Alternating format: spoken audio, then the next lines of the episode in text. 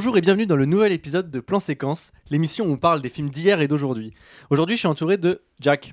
Comment ça va, Jack? Salut Armand, écoute, je suis content de t'entourer à moi tout seul. Oui, tu es tout seul puisque Romain, petit ange parti skier, est absent cette semaine.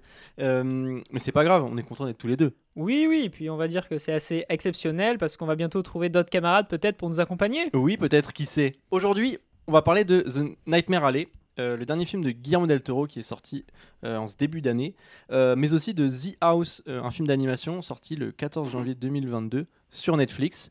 Puis on discutera un peu des films de monstres, des films de monstres qui font peur. Et enfin, on terminera avec la séquence culte sur Gremlins de Joe Dante. Joe Dante, oui, comme on l'appelle. Ou Joe Dante, je sais pas comment tu, tu le Je crois que c'est Joe Dante. Après, je ne me fie qu'à Karim Écoutez, Debache, comme toujours. Bon, bah, ça sera Joe Dante pour moi. Et je te demande la question habituelle est-ce que tu es chaud, Jack? Ah ben écoute, euh, toujours, euh, on n'est que deux, mais je pense que ça pourrait être assez rigolo. Nightmare Alley est le 11e film de Guillermo del Toro, sorti en salle le 19 janvier 2022. On y trouve Bradley Cooper, Kate Blanchett, Rooney Mara et Tony Collette au casting. Euh, le film a été produit pour un budget de 60 millions de dollars et dure 2h30. Au syno- le synopsis est le suivant, pardon. Stanton Carlyle est un forain ambitieux, capable de manipuler les gens grâce à son talent pour choisir ses mots. Mais son talent pourrait se retourner contre lui lorsqu'il s'associe à Lilith Ritter, une psychiatre plus dangereuse que lui. Alors Jack, je veux te commencer par te donner la parole. Qu'est-ce que tu as pensé de Nightmare Alley? Euh, eh bien déjà, pour mettre dans le contexte, euh, c'est un film bah, que tu m'as conseillé d'aller voir, qu'on est même allé voir ensemble. Je ne connaissais que le nom, je n'avais vu aucune affiche, aucun teaser, je ne savais pas de quoi ça parlait, je ne connaissais ni le casting, ni même le réalisateur. J'ai découvert l'affiche quand on est entré en salle. Mais déjà, en trois mots, c'était génial. Genre voilà, je, vraiment, euh, je vais faire euh, de façon non exhaustive euh, une liste de tout ce que j'ai aimé dans le film, toujours sans spoil, bien évidemment. Bien sûr. Mais c'est vraiment un film dont je suis ressorti avec une belle imagerie en tête et beaucoup de folles émotions, quelque chose que je n'ai pas ressenti quand même depuis un moment, je trouve. Euh, et le fait d'y être allé sans m'attendre à rien, ça m'a beaucoup aidé. Alors ce film, il a beaucoup de qualités. Déjà, quand tu as cité le casting, c'en est une. Euh, tout, le casting est super. Et encore, tu n'as pas cité tout le monde. Il y a aussi Non, du William Il Dafoe. y a euh, beaucoup, beaucoup d'acteurs. ouais. il y a vraiment un super casting et l'histoire est, je pense, son point fort. Euh, honnêtement, le film dure deux, heures- deux heures et demie et le film est très long, je trouve. Euh, Il, il tient sur la longueur C'est assez exigeant comme film, c'est vrai. parce que justement, tout ce contexte que je vous fais de vous dire de je ne savais pas ce que j'allais regarder, c'est que du coup, je ne savais pas où le film voulait m'amener. Je ne savais pas si j'allais me retrouver devant un film d'horreur, un film d'action, un film de science-fiction euh, un peu morbide. Je ne savais même pas que c'était du Guillermo del Toro pour avoir un style, pour savoir euh, vers où ça allait me porter, si ça allait être dans un truc cauchemardesque. Parce que sans spoil, euh, il y a quand même tout un contexte autour du cirque. Comme Oui, tu dis, voilà. ça parle de forains. Et du coup, je me suis laissé porter par le film. Euh, c'est 2h31 que j'ai trouvé assez longue, mais c'est pas de façon négative. C'est que la force du film, à mes yeux, ça a été le, le scénario, déjà en premier temps. Euh, le film m'a tenu par la main, il m'a fait voir beaucoup de choses. Il m'a fait voir un monde de forains, un monde de psychologie. Il y a, il y a des montées de, de- d'intrigues, de, personnages, de, de sous-intrigues. Et plein de choses se développent à l'écran. On, on voit plein de, de fusils de Tchekhov qui s'installent, mais Mm. sans savoir comment ils vont être utilisés. Et le tout dans cette ambiance, euh, du coup, film noir des années 40, parce que je me suis renseigné. Du coup, ça, euh, ce film est l'adaptation d'un livre, ce qu'on a Tout découvert en fin de séance. Un, un film qui s'appelle Le Charlatan de William euh, Lindsay Gresham, D'ailleurs, publié en euh, 46. euh, toi, je sais que tu as été assez déçu d'apprendre que c'était du coup une adaptation de livre, parce Oh. que ce n'était pas Un scénario original. un scénario original, ce qui aurait été effectivement une force. Mais le film se tient et avec du recul de savoir que c'est un livre, on ça se sent par Oui, certains pans où on se fait. dit ah cette ellipse temporelle, je suis sûr que si dans le livre elle y était, c'était plus développé. Mais je n'ai pas l'impression que ça a enlevé un pan à l'intrigue pour autant. Mm, Et le film se tient, ça se passe, on va dire, sur une euh, longueur assez floue, mais ça se tient quand même avec des, des ellipses, etc. Mais pourtant, toute l'histoire est bien ficelée et c'est pour ça que je comprends ta frustration d'apprendre que ça vient d'un livre et que ce soit pas juste une œuvre originale pour se dire tiens ça faisait longtemps qu'un film au scénario original ressorte comme ça aussi puissamment Exactement. donc euh, j'ai trouvé la- que la force de ce film et son scénario Toutefois, euh, pour ne pas juste parler de ça, sachant que ça va être compliqué sans spoil, euh, le monde des forains est un monde d'angoisse Ouais, qui pourrait vite devenir un monde de cauchemar, de films d'horreur très facile. Mais, mais ça, et ça c'est depuis, euh, depuis très tôt dans le cinéma, parce que Ah dans oui. les années 30, il y avait le Freaks de, de Todd Browning qui déjà. euh, Enfin, c'était un peu un.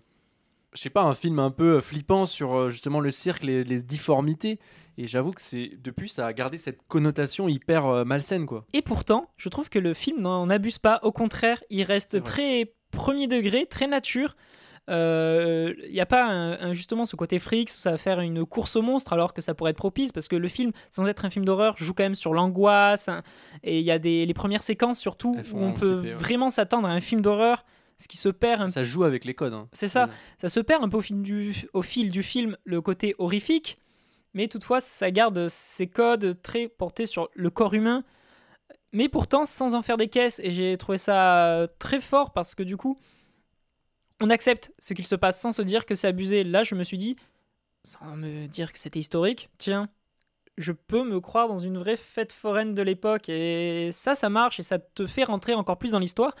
Et du coup, quand il essaie d'aborder des délires un peu psychologiques et de te mettre dans la tête des- de ces forains, de ces personnages, ben on a envie d'y croire et on accepte le scénario du film. C'est pour ça que vraiment le scénario, je trouve, est une force. Mais euh, Guillermo del Toro a fait un super travail sur euh, l'image. Ouais. Et encore une fois, le film est long, mais il, a réussi, il réussit à nous tenir en haleine. Euh, je savais pas où j'y allais, mais j'y allais avec grand plaisir. J'avais très hâte de savoir où le film amenait. Les costumes sont réussis, l'ambiance lumineuse est magnifique. Il y a beaucoup de plans où on se dit Ok, non, c'est beau, le, le- le- le plan Ouais. est simple, mais la couleur est belle. C'est ça qui est intéressant, c'est que la, la mise en scène, elle est assez simple. Les mouvements du caméra, à part, en fait, dans les, dans les phases introductives des, des décors, C'est ça. notamment au début, le- le- enfin, sans spoil, mais en gros, le début, c'est plutôt dans une fête foraine. Et bah, tout, tout- les plans, c'est des plans à la grue, c'est des plans des travelling avant, où on- pour qu'on saisisse un peu les Gros décors. travail de, de décor Exactement. qui te sort peut-être un peu de la temporalité? Et je vais revenir sur cette histoire de temporalité du film. Oui, parce que c'est vrai que on, on- on- enfin, je sais, on, on pense un peu au steampunk, on en avait déjà Oui, voilà. euh, discuté. C'est vrai que le, les décors, euh, moi, il y a beaucoup de choses qui m'ont fait penser au jeu Bioshock pour ceux qui, qui connaissent euh, le jeu. euh, voilà, euh, dans les décors euh, un peu dorés comme ça, les ornements Très cuivré Ex- aussi. Exactement. Est-ce Et- qu'il y a ce délire de femme électrique Parce qu'on est dans, Oui. on est dans un cirque, du coup, dans ces freaks, il y a juste ces gens qui n'étaient pas des freaks, mais qui ont dû créer un spectacle autour d'eux. Mais là, pareil, il y a tout un délire sur l'électricité, du coup, il y a un délire de machinerie, etc. Mm. Qui pourrait faire très steampunk, où on a l'impression que ça nous sort un peu du délire, où on y croit un peu moins. Et c'est là que je vais aussi un peu pointer euh, un des aspects, on va dire, pas forcément négatif, mais euh, qui est très étrange dans le film, c'est l'aspect euh, justement historique et Ouais. la temporalité. Ce film est- se passe supposément donc aux prémices de la Seconde Guerre mondiale, si je dis pas de C'est bêtises, ça. parce que le film fait beaucoup de rappels de ça. C'est pas du tout un spoil parce que c'est très C'est marqué dans la bande-annonce aussi. Et c'est très secondaire et on sent que ce sont des marqueurs temporels pour savoir où on en est. Du coup, ça nous fait une sorte de rapport au réel, mais qui pourtant, dans le film, n'a pas grande importance. Et donc, je soupçonne que ça l'aide peut-être un peu plus dans le livre. Ouais, c'est vrai que c'est étrange parce que ça, on aurait gagné en. Bon, le film est un peu cauchemar- cauchemardesque, donc du coup, le fait de, de ne pas rappeler la date, ça aurait pu euh, nous laisser dedans. Là, ça, nous, ça peut nous sortir un peu. C'est ça, on aurait pu mettre une époque un peu plus floue. Et il y a des éléments où on se dit que c'est un peu steampunk qu'on aurait accepté en se disant que c'est peut-être moderne, mais c'est juste que c'est dans un coin reculé, donc c'est pour ça qu'il y a des manières d'être et de penser qui sont un peu plus arriérées. Mais voilà. Là, c'est juste histoire de chipoter des choses qui m'ont marqué. Mais globalement, je pense que le film réussit tout ce qu'il entreprend. Euh, je pense que Guillermo del Toro, euh, déjà, j'ai surprend parce qu'il commence à trouver un style. Alors, je ne vais pas dire que Guillermo del Toro n'avait pas de style, mais euh, ça fait quelques années que je trouve qu'il il réussit à créer une vraie imagerie personnelle Mm. au travers de ses films et que ces films commencent à. Je ne vais pas dire pareil qu'il n'a pas marché avant, mais je trouve qu'il réussit à faire en sorte que tous ces films soient des sortes de valeurs sûres. Euh, Guillermo del Toro est un geek. Euh, et c'est quelqu'un qui, comme tu dis quand tu parles de Bioshock, je pense que c'est quelque chose qui lui parle. Ouais, On parle de, carrément. de mec- du mec qui a fait Pacific Rim, qui est donc le, le- le cliché, un standard de, de, de méca japonais. Qui Mhm. un- il fait un dessin animé qui s'appelle Chasseur de trolls sur Netflix, où il a sorti 4 saisons. C'est des séries connectées avec des films. C'est quelqu'un qui adore cette imagerie un peu geek, donc je pense que c'est pas impossible d'imaginer qu'il ait eu des références de ce type pour ce film. Et je trouve que toute cette imagerie, pas horrifique, mais très euh, corporelle, où ça joue avec les couleurs et les formes qu'on peut retrouver par exemple dans, dans Pan, Mm. ou la forme de l'eau d'ailleurs. Tout ce côté monstrueux, mais pas le pour faire peur. de Pan, pardon. Oui, le labyrinthe de Oui. Pan, pardon. Euh, tout ce côté monstrueux, mais pas pour faire peur, mais au contraire pour émerveiller, mais tout en étant dans un premier degré, Mm. pas forcément euh, luxuriant et très coloré. Bah, c'est un truc où tu te dis, ok, bah, bah, c'est un joli style de Guillermo del Toro. Et dans euh, Nightmare Alley, euh, il réussit à mêler tout ça dans son intrigue de polar noir, euh, très, très psychologique, Ouais. mais sans pour autant perdre le spectateur. Et je trouve vraiment le film très fort. Ouais, je suis assez d'accord avec toi et, et tu vois, tu parlais de sa filmographie et c'est vrai que c'est sa première incursion hors du fantastique à proprement parler puisque bon, euh, tu parlais de Pan, Les Chines du Diable, Pacific Rim, Hellboy, Oui, La forme de l'eau. Ce sont, c'est- en fait, ce sont tous des films qui sont attraits au fantastique et avec des personnages et, euh, euh, extraordinaires. Mais pourtant, dans, un, dans une ambiance très premier degré, genre tu Ouais. prends Hellboy, c'est un film policier finalement, un peu noir, et Les Formes de l'eau, pareil, ça se passe dans les années 30, et c'est un contexte, pareil, un peu de, de guerre. Ouais, euh, plus, plus je pense que c'est plus les, aussi les années 50, chasse Ah, aux sorcières. guerre froide. ouais, moi Ouais. je vois plus euh, Michael Shannon, ça, guerre froide. Et, euh, et en fait, euh, ce qui est intéressant, c'est que, comme tu l'as dit, c'est un film de Guillermo del Toro, puisque tu retrouves ces tics de mise en scène, ces tics de, de couleurs aussi, de photos. euh, C'est des choses un peu qu'on a l'habitude de voir, notamment dans la forme de l'eau. Et, euh, et surtout, euh, ces éclats de violence. Alors, euh, on sait que moi, je me rappelle, la forme de l'eau, ça m'avait marqué, où tu as des fois des séquences très, très gore, mais, mais, mais pas suggérées. Quoi. On est vraiment dans le, le vif, on te montre. là, c'est pareil, il y a des Mais c'est très ponctuel. Non, c'est très ponctuel sur le 2h30, oui, oui. Le- parce que le film pourrait avoir beaucoup de contexte et de moyens et de moments pour nous montrer, comme tu dis, ce, ce gore comme ça et montrer très franchement. Mais le film s'économise pour que quand il le fait, il Ça- le fait pour de ça bonnes raisons. explose vraiment. Ouais, ouais. Tout à fait. Et, euh, et après, si- on, si on veut plus, euh, pour aller un peu plus loin dans, dans, dans- dans le film, ce que ça raconte, euh, moi je trouve, je trouve ça intéressant la façon dont il, il parle de la prestidigitation, parce qu'en fait on suit le, le parcours d'illusionnistes. En fait, de, de personnes qui font des tours, un peu de magie. Un peu. euh, moi, il y a plusieurs fois où j'ai pensé au prestige de Christopher Nolan. Je sais pas, je sais pas pourquoi. Il y a un peu de. Dans ce côté, un peu la, la- le tour de magie, euh, Oui, l'envers oui. du décor. Et, et c'est ça qui l'intéresse, en fait, c'est un peu l'envers du décor de tous ces gens qui font l'entertainment de cette époque-là, c'est-à-dire euh, comment on fait les tours de magie, il y a des séquences un peu comme ça, explicatives, ou voilà, comment ça se passait, en fait, comment les mecs font pour faire ces shows. Et en fait, c'est intéressant de confronter ces perso- les personnages-là qui, qui vivent dans euh, l'illusion, qui font faire... Qui, qui euh, donnent beaucoup d'illusions à leur public et les faire se confronter aux illusions euh, eux-mêmes en fait. Euh, la question en fait que pose le film c'est comment tromper quelqu'un qui trompe tout le monde. Euh, et en fait je trouve ça hyper intéressant, il y a plein de séquences, je sais qu'on en avait parlé après la séance, on va pas spoil mais il y a pas mal de séquences où le héros est, peut être confronté à, son futur via euh, je sais pas de la prestigitation, du tarot et des cartes tout ça. Et, euh, il a lui il a, ce rapport euh, non ça ne marche pas sur moi quoi. Je ne suis pas euh, dupe. C'est ça, il y a ce combat latent de comme tu dis, je maîtrise l'illusion et je trompe le monde. Est-ce que le monde peut me tromper? Et ça joue sur ce double jeu. Euh, et, et toi, en tant que spectateur, t'es perdu aussi. Tu te dis, Mm, mm. euh, est-ce que le, le film parle d'illusion et les gens dans la digeste du film se font avoir Mais est-ce que moi, en tant que spectateur, je vais me faire avoir parce que le film veut me raconter? Exactement. et du coup, il y a une sorte de second degré constant, mais pourtant dans un cadre hyper sérieux et le film n'est pas drôle. Mais pourtant, parfois, il a un côté un peu cynique, un peu pervers presque. De, il joue avec toi parce que le film joue avec lui-même. Bah, surtout que. on- Enfin, surtout au niveau du point de vue, parce que nous, Oui, le- voilà. le, point de vue euh, principal, c'est celui de Bradley Cooper. Donc, c'est lui le personnage principal. Et donc, nous, notre- nos interrogations de spectateurs, elles se projettent à travers Bradley Cooper. Donc, en fait, nous, on épouse un peu les interrogations de Bradley Cooper. Est-ce que lui se dit, bah, enfin, c'est c'est juste, on se transpose. Oui, hein. c'est ça. Et euh, c'est ça qui est vachement. euh, je Oui, trouve, euh, il est notre point d'entrée dans, dans cet univers d'illusion. Et du coup, on doit se baser par rapport à lui pour essayer de le comprendre. Mais est-ce que on va bien le comprendre Est-ce que lui le comprend? Est-ce que les personnages autour de lui le comprennent? Enfin, Il y a beaucoup de questions qui se créent sans qu'on s'en rende compte. Et le film va y répondre de manière ponctuelle, juste comme il faut, pour t'amener à un final que je trouve vraiment bien réussi. Il n'y a pas de frustration à la fin Mm, du mm, film. mm. Et déjà, c'est une force, parce qu'en général, euh, dans un film qui essaie de t'amener vers la fin du scénario en te prenant par la main, parce qu'il se passe beaucoup de choses, tu peux être frustré par, par, une- par la fin. Et c'est là que je pense qu'aussi, heureusement qu'il est adapté d'un livre, parce que c'est pour ça aussi qu'il est aussi bien écrit. Euh, la fin fonctionne, le récit se tient de bout en bout. Et de plus, j'ai regardé quelques extraits de l'adaptation qu'il y a déjà eu du Charlatan, Alors qui est sorti un an après oui, la, en le livre. 47 et c'est un film qui a une, une excellente réputation et qui est qui est de ce que j'en ai vu très apprécié par la critique. Et honnêtement, je trouve que l'imagerie, Guillermo del Toro, je pense qu'il s'en est inspiré. Il y a des plans qui sont exactement les mêmes, mais du coup avec de la couleur, parce qu'en 47, nous étions en noir et blanc, oui.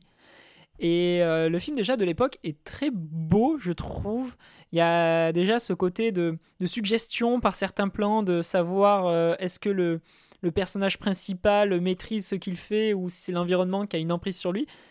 Et alors je n'ai pas vu le film en entier, mais rien que dans les extraits que j'ai eu un peu le temps de voir, je pense que le, le livre est très fort. Et je me suis très curieux, j'ai très envie de le lire, honnêtement. Ouais, c'est- j'ai- j'ai regardé- je me suis renseigné un peu sur l'auteur. Euh, c'est le seul. euh, f- Oui, c'est le seul succès qui- qu'il voilà, a eu. il a eu très- il avait écrit très peu de romans, je crois. Mais quatre, euh, il a euh, eu une vie assez compliquée. Et, je- Exactement. et du coup, l'histoire qui parle quand même d'un monde euh, très, euh, on va dire, cynique, euh, avec de l'alcool, de la violence et tout, je pense que ça a été un livre assez personnel pour l'auteur. Et c'est pour ça qu'il est euh, aussi fort et qu'il a autant marqué et qu'il y a une adaptation un an après sa publication. C'est vrai. Alors, pour conclure, moi, je te propose quelques petites anecdotes parce que euh, je me suis renseigné un peu euh, quand Waouh, on a fait le truc. anecdotes Est-ce que tu savais que DiCaprio a été envisagé pour le rôle de, de Bradley Cooper? Eh ben, ça m'étonne pas. Euh, parce que je trouve Shutter Island. euh, Oui, voilà, ça, je, de- je- mais je pense que ça aurait été un indice, peut-être, enfin, je sais pas, de ce côté un peu psychologique, de se Mm. dire, euh, oui, bah, c'est forcément. Mais je trouve Bradley Cooper vraiment génial. Ouais, c'est son. Je pense que c'est moi, c'est un des rôles qui m'a le plus convaincu. Parce que Que c'est un rôle assez compliqué. Parce qu'il est très nuancé, c'est pas un rôle très. Il est pas froid, son rôle, mais il est pas non plus extatique, et du coup, il est tout en légèreté, en nuance. Et je le trouve vraiment très bon. Donc, honnêtement, euh, moi, je trouve que le casting est génial. Euh, bon, seul, je sais pas si on prend ça comme une erreur, mais William Dafoe. euh, le problème, c'est que c'est- les rôles lui collent à la peau. Mais même Ouais. lui, je trouve que son rôle, malgré tout, il y a une forme de nuance qui se crée. Alors qu'on pourrait en faire des caisses avec un William Dafoe. Mais pourtant, il arrive à s'en sortir comme il faut. Enfin. Mais d'accord, DiCaprio. Bah écoute. euh, Bah, pourquoi pas hein. Oui Il y, a, il y a aussi, bon, bah, le, le tournage a, a été perturbé par le Covid, hein, puisqu'il a commencé en, de Ah, janvier à mars. Et euh, il a été interrompu de mars à septembre quand même. Ah oui, quand même. Et il a repris de septembre à décembre. Donc il y a eu des reshoots, parce que bah, forcément, il y a des choses qui a des changent choses des changent, acteurs et tout ça. Euh, et aussi, info intéressante, il existe une version en noir et blanc du film, qui est sortie au ciné aux States. D'accord, bah ça c'est un peu comme Parasite, euh, Ouais, on fait. et ouais. c'est voulu par le Real, euh, enfin voulu par Del Toro, voilà. Et euh, voilà, bon bah pour moi juste pour pour terminer le mot sur la fin, moi je pense clairement que c'est le meilleur film de Guillermo del Toro. J'ai comme toi, j'ai été vraiment conquis. Il- voilà, je, je pense qu'il va plus loin là dans ce film-là. Il va, il, il rend hommage, il joue toujours avec les codes comme il l'a toujours fait, mais là il va plus loin dans ce qu'il raconte. Et on sent que c'est. Moi, j'ai vraiment l'impression que c'est un projet qui est très personnel parce que j'ai l'impression vraiment que ça lui parle aussi beaucoup à, Del Toro. Et euh, pour une fois, en fait, il n'utilise plus les monstres pour parler de monstruosité. Et euh, il attaque de front la monstruosité de l'homme. Et en fait, on se rend compte que bah, sans artifice, elle est peut-être euh, parfois encore plus cruelle.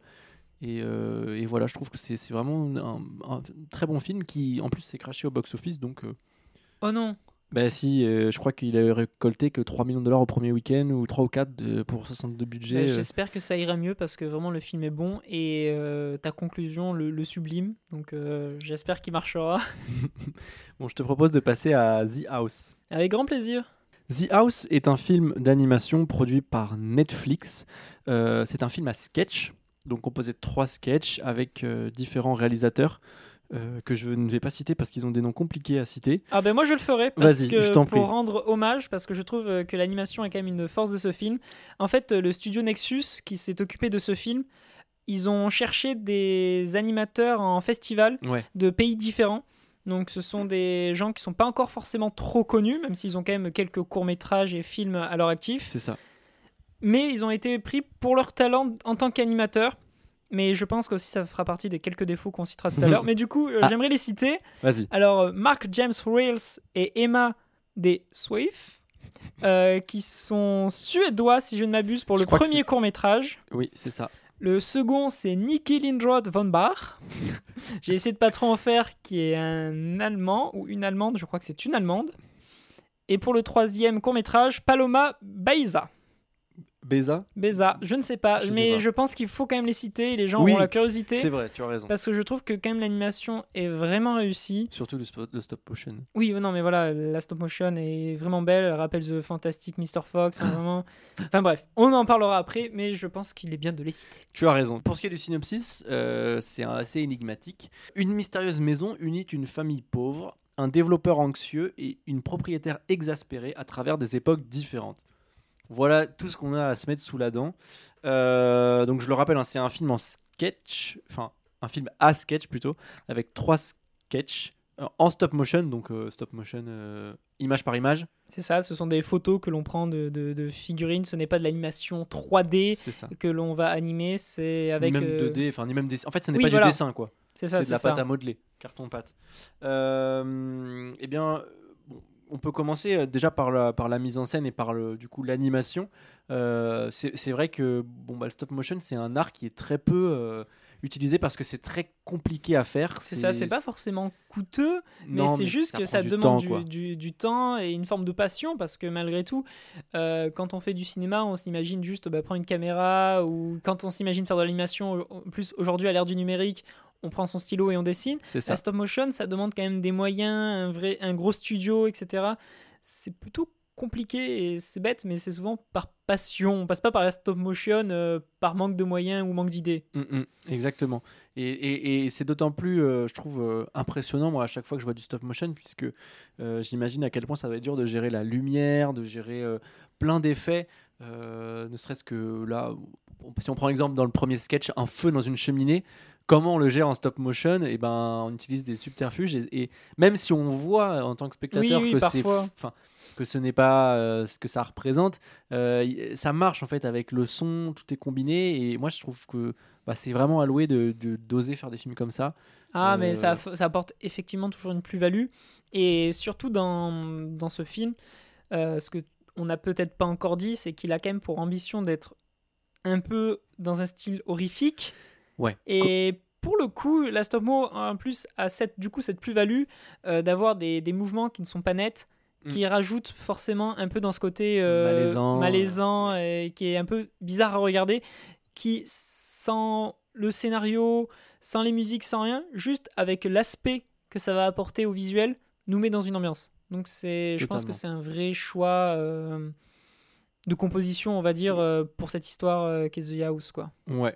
Et euh, après, si on s'intéresse un peu plus à l'écriture, euh, je ne sais pas ce que tu ce que, ce que en penses, mais moi je trouve que c'est un peu le point faible du film dans le sens où bah, c'est le problème des films à sketch.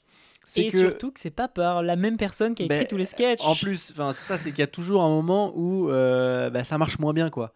Et euh, bon bah je je me mets à la place des gens qui font les films. Forcément, tu vas mettre le meilleur sketch en premier, et après, eh ben on verra ce qui se passe. Exactement ça. Il y a voilà. ce ressenti de. C'est un peu dégressif euh, Totalement. dans la qualité de l'écriture.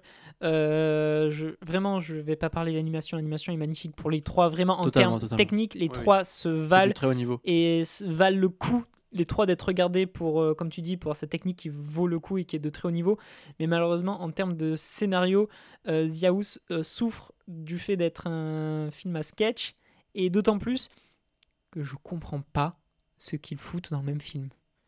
Alors euh, Ouais. là, je vais parler d'un ressenti très personnel, mais déjà, House, je vais, je j'ai l'impression que je dis ça à chaque fois, mais je ne savais pas à quoi m'attendre quand j'essayais de le Ah. regarder. Je pensais même pas que c'était un film à sketch. Je pensais que c'était trois histoires interconnectées Mhm.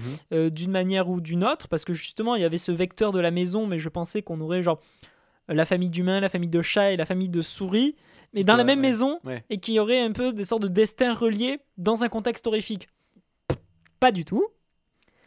Et du coup, j'ai subi, et le mot est triste, ces trois sketchs en me disant Ah, le premier est très intéressant, mais je cherchais le chat et la souris. Le deuxième, quand j'ai compris en me disant, mais en fait, c'est pas un film d'horreur, euh, c'est un peu bizarre. Et le troisième, ah, c'est mignon. Ouais, euh, moi j'ai. Non. Ouais, voilà. Déjà, le- je trouve que la, la- parce qu'après, je me suis renseigné, la fiche, la com, tout ça, il y a un côté très horrifique qui en sort. Ouais. À part la première histoire, ça fait pas vraiment film d'horreur. Ouais, mais euh, la- franchement, la première histoire, elle m'a mis très mal à l'aise. Mais- Et vraiment, elle Et la flipper. première, bah déjà, je trouve que le design des humains est hyper angoissant de base, mais c'est voulu et ça marche très bien. Genre, ce petit visage Au milieu d'une énorme tête. au, ouais. au milieu d'une énorme, énorme tête, mais ça rend le tout hyper inexpressif. Ouais. Et du coup, tout se joue aux voix et à cette ambiance sonore très, très vague, très floue, et avec ces tout petits visages sur lesquels tu peux pas avoir de déformation exagérée que tu peux avoir dans des films d'animation classiques. Mm. Et du coup, tout se joue dans un minimalisme et une angoisse permanente très calme qui fonctionne. Ouais, puis le, moi, c'est la période aussi, je sais pas, cette période-là un peu euh, victorienne, euh, Mm. 19e, elle me, elle me fait peur direct. euh, Il y a un truc un peu euh, à l'ancienne. Il n'y a pas de wifi, je comprends pas. Non, mais tu vois, les- l'idée un peu bien euh, sûr. des, des- des arrière-grands-parents, tu sais, des gens qui vivaient avec rien, euh, tu vois, genre, je sais pas, c'est toujours un peu connecté pour moi. Euh, mais je suis d'accord avec toi, en fait, le, c'est hyper dégressif. euh, C'est très dommage ouais, parce que moi, c'est vraiment, euh, je crois que c'est moi qui l'ai proposé qu'on le regarde, c'est que j'avais vraiment un espoir sur ce film, c'est que ça aurait la- pu être une belle curiosité. C'est ça. Surtout que l'extrait qui est proposé, enfin, sur Netflix, quand on a l'extrait qui se lance, il, il donne envie, quoi. On se dit, mais c'est quoi ce film C'est un extrait du premier sketch. Et c'est que de l'angoisse. ouais, coup. voilà. Il y a un petit, il y a ces tics de musique avec les violons, les crissements de violon, qui sont très propres euh, au cinéma d'horreur en ce moment. hein. Mhm. Et euh, du coup, ça tout de suite, c'est catchy parce qu'on se dit, putain, sur un, sur un film d'animation. Surtout que de l'animation d'horreur, c'est pas quelque chose qui est si fréquent que ça. Non. Je veux dire, quand on parle d'animation horrifique, euh, aujourd'hui, on pense à Coraline un peu, j'ai l'impression, c'est tout. Bah ouais, mais ça, et, et- et clairement, moi je trouve, on sent, enfin, déjà on y pense comme tu dis, et puis on le sent. Moi je trouve, il y a plein de trucs qui font penser à Coraline euh, dans ce film. Mais c'est le cas que pour le premier sketch. Ah pour le et premier, c'est oui. ça qui, qui est un peu dommage.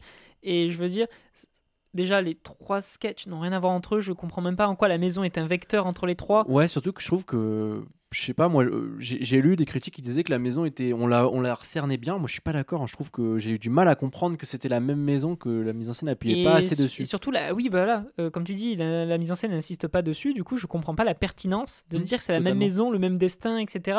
Parce que déjà, dans la temporalité, les, les... effectivement, ça, Ça se, se passe pas à la même époque. Ça se veut être à des époques différentes, ouais. Mais en même Passé, temps, du présent, coup, futur. on ne comprend pas euh, comment la maison du passé serait devenue celle du euh. présent, puis ensuite celle du futur, sans même parler du fait que d'un coup il y ait des animaux anthropomorphes. Enfin, trois en trois, ce que ouais, je perds mes mots, Non mais. mais oui, c'est un peu, c'est une, ouais, c'est un, je sais pas, c'est un carrosse à 5 roues quoi. Il y a un problème ça, en fait. c'est- alors, les trois sketchs, ils auraient dû être en trois histoires différentes, mais pas dans un film. Ouais, c'est ça le problème et- des films à Et sketch. c'est comme, c'est comme quand on parle de, de The French Dispatch ou quoi, c'est des films qui mériteraient. On se pose la question de pourquoi on l'a pas développé en, en série quoi. Bah, voilà, parce que Et, surtout, euh, c'est pas les mêmes animateurs. Je suis pas sûr que ce soit les mêmes auteurs à chaque fois. Non non non. Donc à quoi bon le mettre dans le même film? The French Dispatch, comme tu dis, au moins c'était le même réalisateur. le- Oui, il y avait une. euh, Et au moins tu te dis, il y a un vecteur commun, le mec il a vraiment voulu comme ça. Ouais, Là, vraiment, on là, a pris des. Hein Non, le vecteur commun c'est le mec quoi. Oui, c'est juste ça quoi. Tu vois.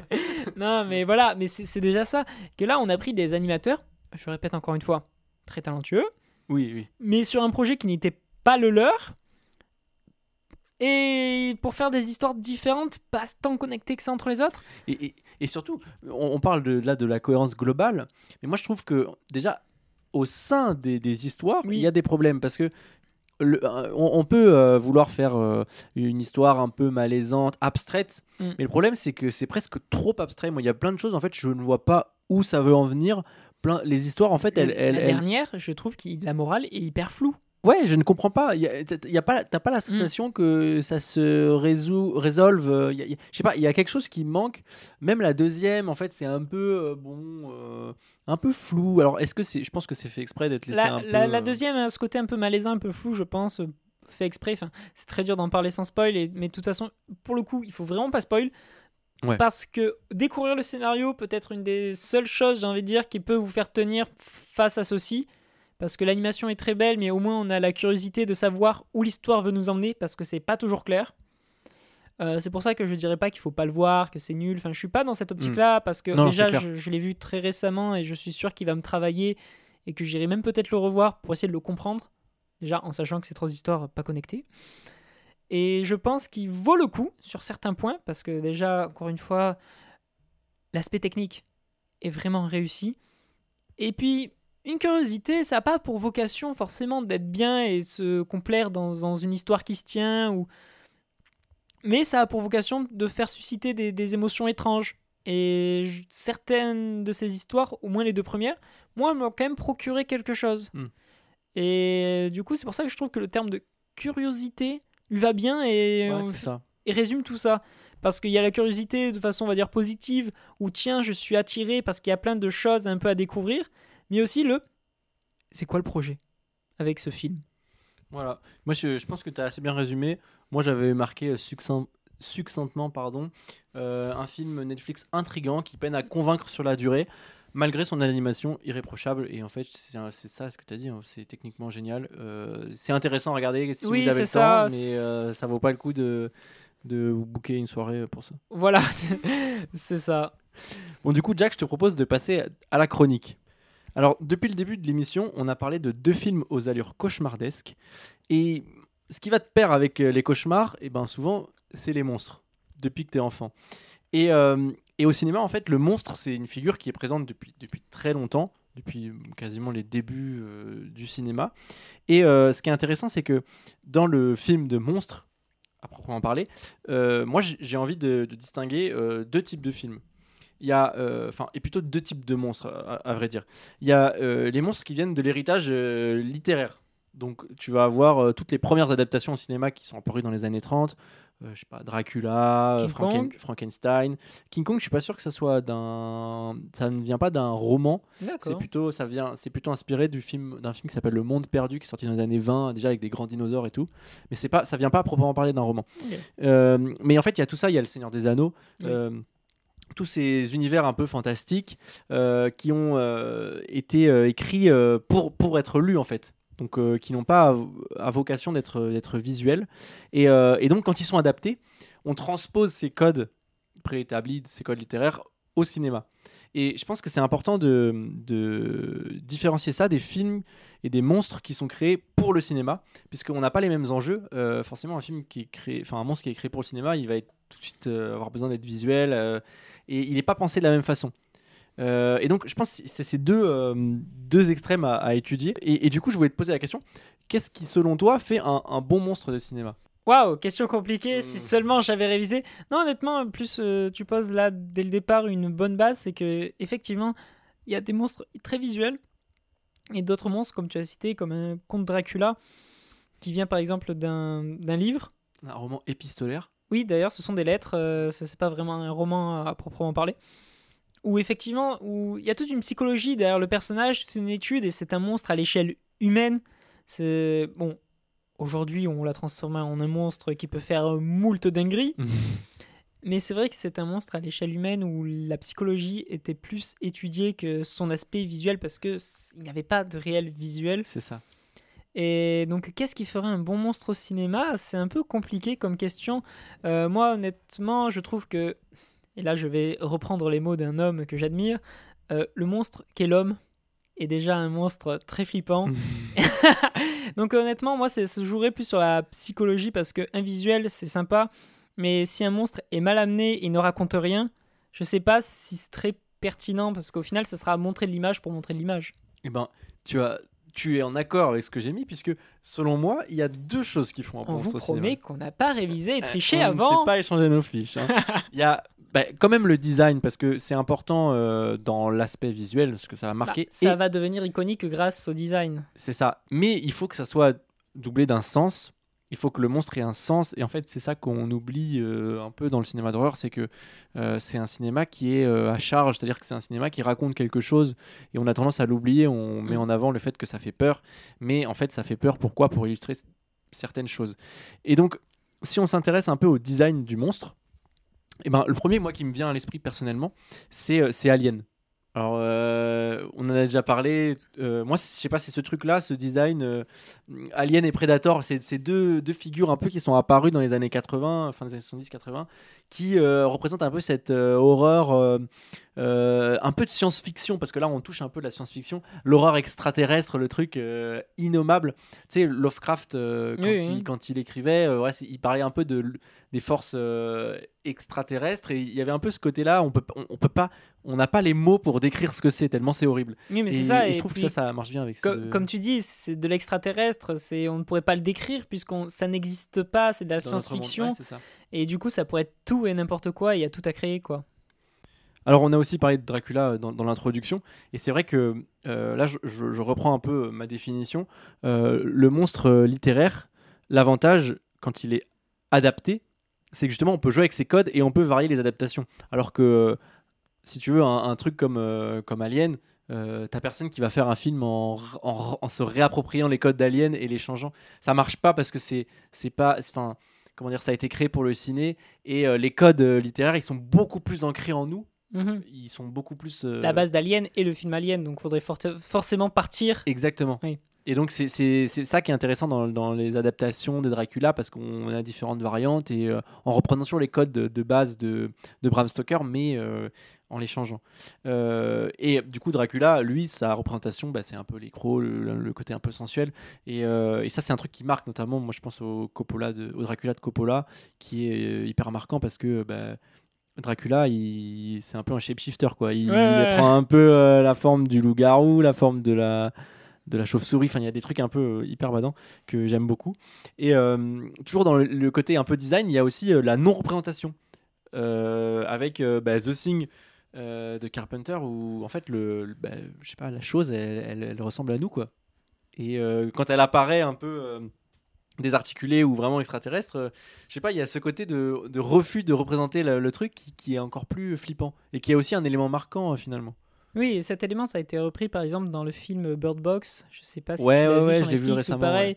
Le, le fait de montrer, ça, ça serait dommage. Et dans Bird Box, on sait que le monstre, c'est une sorte d'horreur que les gens ne peuvent pas voir sans devenir fous. Et du coup, le film nous le montre jamais et on, ça nous laisse libre cours à notre imagination de qu'est-ce que c'est. Bah et oui. comme tu dis, la non-représentation, finalement, parfois, c'est plus fort que la représentation elle-même. Totalement. Et, et euh, pour euh, un autre élément du, du design euh, auquel moi je pense personnellement, c'est par exemple dans les films de loup-garou, bah, c'est les transformations. Et à ces côtés un peu, on pense à la mouche, tout ça. C'est aussi un élément qui est marquant. Moi je pense, enfin il y a le loup-garou de Londres et, et Hurlement qui sont les deux films un peu sortis au- à la même époque. En 81, Euh, bah, ces, ces scènes-là, elles, c'est des trucs, enfin, qui, qui ont tout cassé au moment où c'est sorti, quoi. Les gens ne parlaient que de ça et, et ça, ça rentre dans le design du monstre, euh, le truc un peu hyper effrayant. Et moi, je trouve ça hyper fou parce que c'est des défis techniques et euh, en plus. euh, Bah après, Oui, tu- je- oui, voilà, pardon, je te coupe. Enfin, c'est que tu parles de défis techniques parce que c'est des choses qui étaient le cas avant des défis Ouais. techniques et c'est quelque chose qui se perd.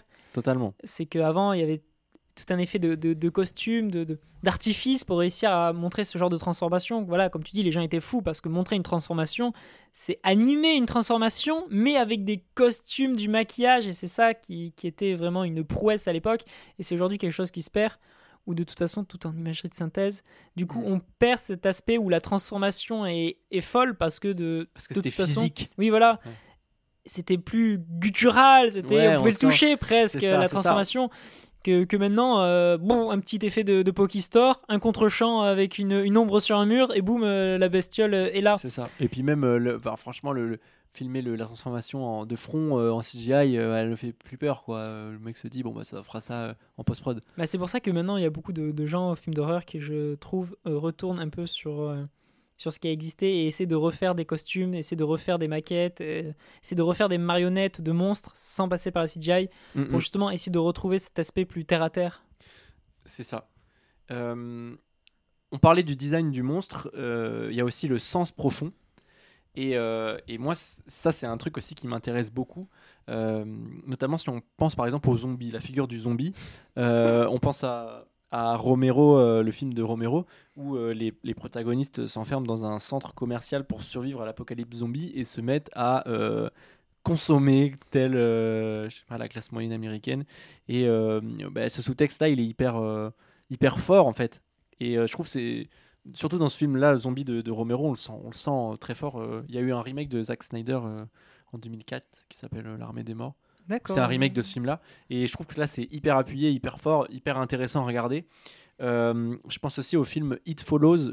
Je sais pas si tu l'as vu. Non. Euh, en gros, c'est un film où euh, il y a une créature qui poursuit les gens qui ont des rapports ah non si, protégés. mais je l'ai, j'ai aucun souvenir. Genre, je sais que je l'ai regardé à une soirée bourrée, mais oui, je vois Bah, de quel film moi, tu parles. ce film m'a traumatisé puisque, bon, bah, comme on se doute avec le, le synopsis, en fait, ça parle un peu des, des, des maladies sexuellement transmissibles, tout ça.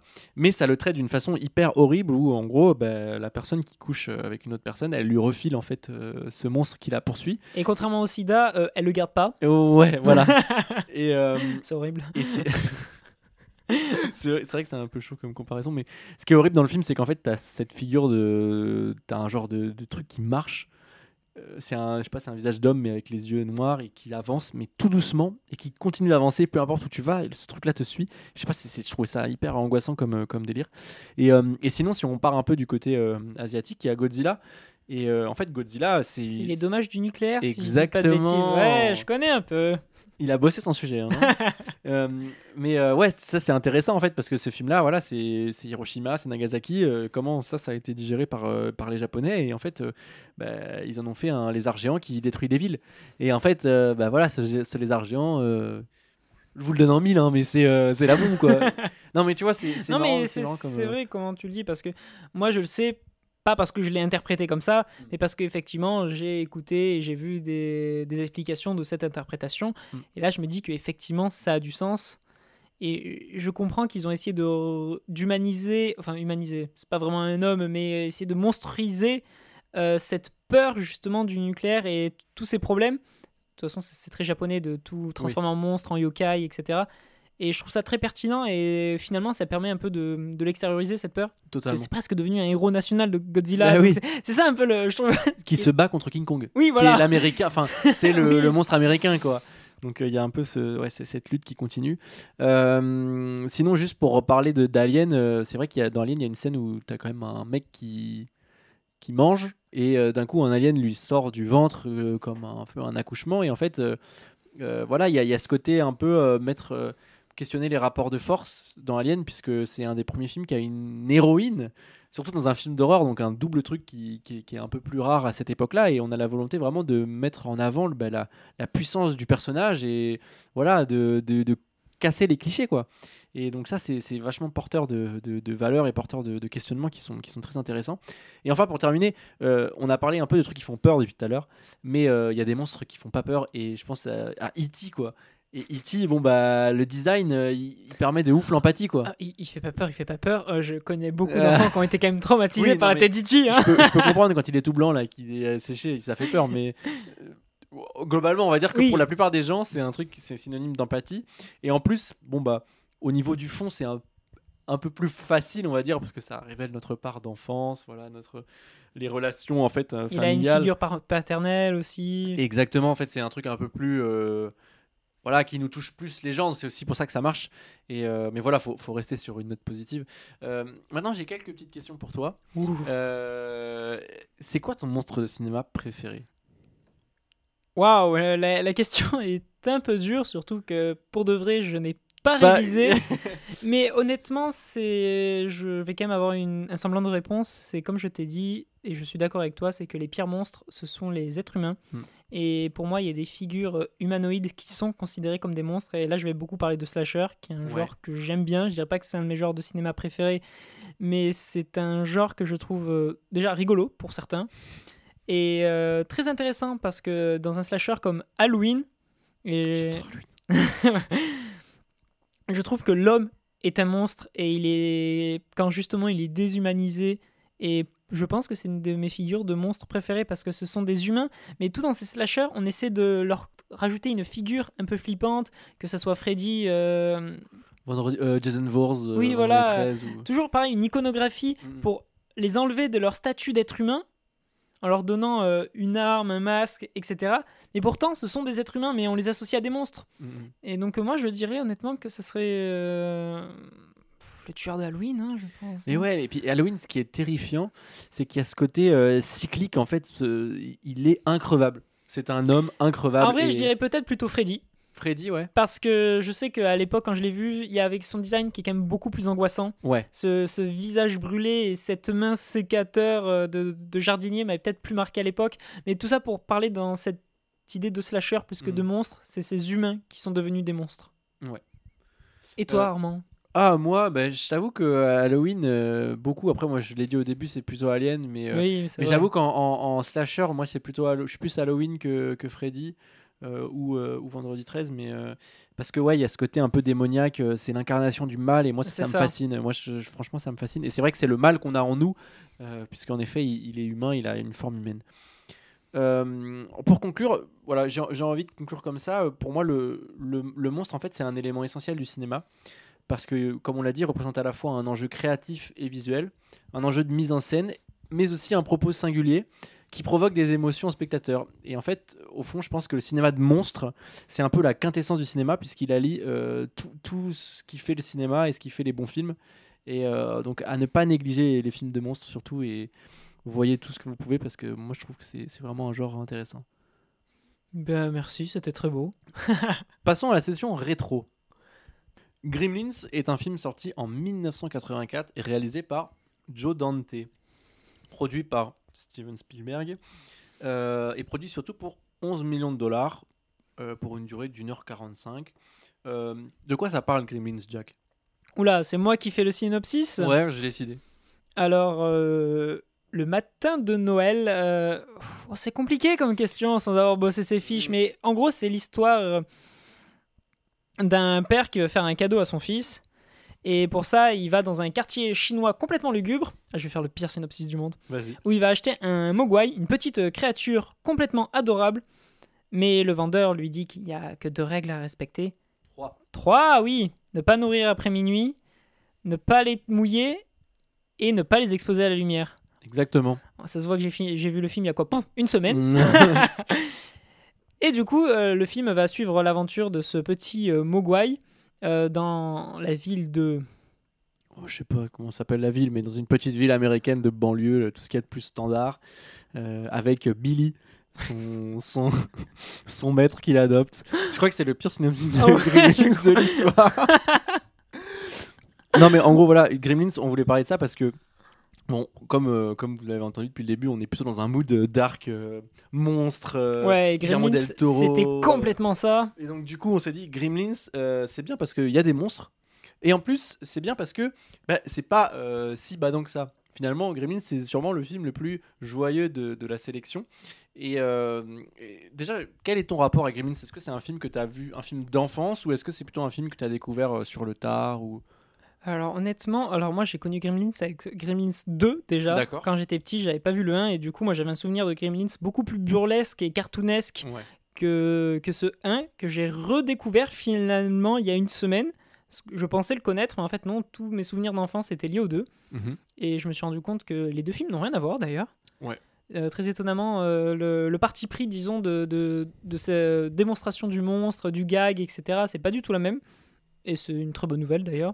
C'est vrai. Vaut mieux ça Parce que- que, deux films exactement. Voilà, la suite, est, la suite est quand même un film qui est, qui est vraiment bien aussi. C'est très sympathique, mais c'est c'est beaucoup plus un, un cartoon. Ouais. Que du coup, en ayant redécouvert ce Gremlins 1, euh, je trouvais le film très sympathique et je comprends pourquoi les gens le comparent du coup à une sorte de film de Noël alors que c'est un film de monstre. Et euh, honnêtement, je trouve que c'est un film génial qui a super bien vieilli Ouais. et qui me rappelle que oh, ça manque les marionnettes au cinéma parce que vraiment le Mogwai est si expressif avec ses petites bouilles et ses petites mimiques. Euh, vraiment, ça m'a remis dans un mood années 80. Je- Je sais pas pourquoi, mais ce film transpire son époque. Merci Spielberg. Non, mais c'est sûr. Et euh, j'ai passé un super moment. Mais euh, là, je vais pas me faire des amis. Il est un peu chiant quand même. Enfin, je j'ai pas envie d'être celui qui va défendre ce film. Je vais essayer de- d'apporter euh, du point de vue de quelqu'un qui le découvre aujourd'hui. Mais je trouve que ce film, même s'il a bien vieilli, on va dire techniquement, que ce soit en termes d'histoire et de morale, je trouve qu'aujourd'hui, il tient pas tant la route que ça. Donc euh, je vais te demander, toi Armand, tu- ton rapport avec ce film. Mais alors, euh, moi, je te, repose, je te retourne la question. Oh non. Quand tu, quand tu dis qu'il il, il- il- il tient pas la route, c'est dans le sens, c'est l'écriture ou c'est, c'est, euh, il manque d'enjeu, il manque un peu de. Euh, euh, je dirais que c'est pas une histoire de manque d'enjeu, mais euh, disons que déjà les, les archétypes de, de personnages, même si peut-être à l'époque ils n'étaient pas euh, pas des aussi archétypes. clichés ouais, c'est ça. comme ça, euh, aujourd'hui ils en sont à, à des clichés insupportables qui font très téléfilm du dimanche soir, alors que ça serait triste, je pense, de comparer ce film à un vieux film du dimanche Ouais. soir. Mais aujourd'hui, ce ne sont que des archétypes surutilisés et mal utilisés, même si je suis sûr qu'à l'époque, ça marchait beaucoup mieux Mm. Et c'était peut-être un peu plus novateur. Et euh, sans parler de, manque d'enjeu, la dimension du film, il ne raconte rien ce film. Après, il est adorable, tu passes un très bon moment, il y a de très belles euh, images, il y a de beaux concepts et, les gags arrivent encore à marcher, ce qui est étonnant. Mais le film ne raconte rien. On ramène euh, le, le Mogwai, et on va pas respecter l'une des règles, évidemment, parce que si le film te dit qu'il y a des règles à respecter, si on veut une intrigue, il ne faut pas les respecter. Et ensuite, on répare la boulette. Voilà, et j'ai été un peu sur ma faim parce que, ironiquement, Grims- Gremlins 2 a plus d'enjeux. Hmm. Il se passe plus de choses. Après, c'est dans un burlesque et du coup, ça en fait des caisses. Mais du coup, je sais pas, j'ai. C'est pas la même échelle aussi. Oui, non, mais Gremlins 2, c'est la grande ville. Enfin, c'est dans la grande ville. c'est pour ça. Mais du coup, cette petite ville, cette petite échelle, ça a été qu'une succession de scénettes, finalement, sans parler de films à sketch. Du coup, c'est juste montrer plein de, de concepts de, de gremlins euh, qui font des conneries et avec plein de petites scénettes un peu indépendantes des unes des autres, jusqu'à qu'à un moment, le film se dise Bon, stop, on s'est s'est amusé, il faut finir le film, hop là, et on corrige la bêtise. Alors, je comprends ce que tu veux dire. Voilà, je- Euh, Je vais te laisser, euh. Moi, euh, mis à part les acteurs que je dont je ne vais que je ne vais pas évoquer parce que pour moi c'est des acteurs ex- inexpérimentés et qui sont assez jeunes et donc c'est vraiment pas la force du film. euh, le chien est Barney- très bon. Barney. Le chien est très bon. En revanche, euh, moi je suis pas d'accord avec toi quand tu dis que, que le film euh, ne raconte rien. Euh, J'ai été très surpris quand je l'ai revu de voir à quel point euh, il y a un sous-texte un petit peu social que, que j'avais jamais capté. Notamment à travers le personnage de la vieille dame aigrie qui, qui exploite un peu tout le monde et on le voit dès le début qui n'hésite pas à refuser une avance de loyer à une femme euh, avec ses deux enfants qui qu'on comprend bien qui vit dans la rue, qui a froid, qui a faim.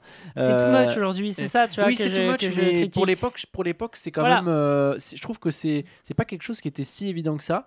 Et, et surtout, moi, tu as toute la partie sur la copine de Billy qui parle de voilà de fait qu'elle n'aime pas Noël, le côté un peu contre-courant, qui est un peu corrosif en mode bon bah voilà, on est aux States, mais euh, t'as un personnage qui dit moi j'aime pas Noël. Quand je dis que j'aime pas Halloween, tout le monde est ok, mais quand je dis que j'aime pas Noël, tout le monde euh, vient me, me saouler. C'est ça ce qu'elle dit, ce personnage. Bon, après, on apprend plus tard dans l'histoire que bon, parce que son, son père est mort dans la cheminée de C'est un peu- sombre. Non, mais tu vois, ce moment-là, il est hyper, euh, hyper, hyper sombre en fait. C'est, tu sais, ça détonne dans le film. Ouais, ouais. Parce que moi, Gremlins, je l'ai toujours vu comme un- une comédie. J'ai jamais eu peur. en Ah, mais moi aussi, euh, c'est pour ça que c'est un film de Noël et pas un film voilà. d'Halloween finalement. euh. Mais euh, même, même si je l'ai vu petit, j'ai jamais eu, euh, j'ai jamais flippé. J'ai toujours trouvé ça un peu. euh, Oh bon, moi avec le 2, crois-moi bien que j'ai pas flippé non plus. hein. Non, mais c'est clair. euh, Et d'ailleurs, euh, dans le 2, il y a une scène où t'as un Gremlins qui est en femme. Et, Mais oui. et je pensais vraiment que ça allait arriver dans le 1. Mais moi et en fait, non, c'était dans le 2. Moi aussi, il y avait. Parce qu'en fait, dans le 2, il y a un jeu avec des gremlins à thème Ouais. où ils sont vachement plus déguisés, etc. Et ce que j'ai pas retrouvé dans le 1, ce que j'étais un peu déçu, mais bon Si- après. si, il y a quand même la scène, il y a une scène dans la bar qui, oui. est, qui est assez longue où en fait on montre des gremlins, euh, donc une fois qu'ils sont devenus méchants, qu'ils ont, qu'ils ont pris l'eau, qu'ils ont, qu'ils ont mangé après-midi, tout ça, euh, ils, sont, ils cassent tout et ils sont tous dans le pub et vraiment t'as une succession de scénettes où t'as vraiment, c'est marrant comment ils se personnifient comme des êtres humains et ça je trouve ça assez rigolo avec euh, les mecs qui jouent au poker, les gars un je- peu sombres. L'humour fonctionne en Ah revanche. ouais, ouais, franchement je trouve que ça marche que bien. C'est pas lourdingue, c'est- des petits gimmicks posés par-ci par-là, et c'est pour ça que je parle de succession de scénettes. C'est que c'est plein de blagues qui fonctionnent, qui Ouais. s'enchaînent. Puis surtout ce moment est hyper cartoon. Oui. Mais euh, mais il y a aussi des moments un peu plus euh, flippants. Euh, Alors on disait que c'était un peu sombre euh, l'histoire du père de la meuf, mais il y a aussi la, moi la scène qui m'a marqué et je pense que c'est la scène que je retiens beaucoup dans Gremlins, c'est la scène de l'attaque dans la cuisine par la mère. Enfin quand la mère elle se confronte aux, aux quatre premiers Gremlins méchants. Euh, en fait, euh, je sais pas, elle m'a marqué parce que c'est une scène vraiment flippante où elle désingue. Enfin c'est hyper violent, genre elle fout un Gremlins dans le mixeur, elle en fout un, elle en enferme un dans le, dans le micro-ondes qui explose. Spoil pas euh, tout, voyons, faut que non, les gens non, puissent mais le voir. non, mais je veux Mais de toute oui. façon, c'est visuel, ça sert à rien de raconter. Ouais, voilà, c'est pas pour le scénario global, de toute façon, que Non, ça se laisse mais- regarder. Oui, voilà, mais moi je sais pas, cette scène elle m'avait marqué parce que je l'ai trouvée hyper violente euh, graphiquement en fait, Ouais. parce que ça, ça montre tout et quand t'es assez jeune, euh, c'est assez impressionnant euh, de voir comment, comment ça se passe. Mais euh, ça, c'est un des, un des trucs que j'aime bien dans la mise en scène, c'est que ça joue un peu avec plein de trucs. euh, Mais est-ce que tu verrais Gremlins comme une sorte de premier film d'horreur pour enfants? Bah, Une sorte de proto-film d'horreur pour enfants? Honnêtement, pourquoi pas hein. Parce qu'il y a ce côté un petit peu, euh, bah, on attaque les gens, euh, euh, même s'il faut savoir que le film à la base était beaucoup plus dark et que Oui, il y, avait une- des têtes décapitées. Il y avait une- alors il y avait une version, en fait, Chris Columbus, donc qui est le réal du- des deux premiers Harry Potter.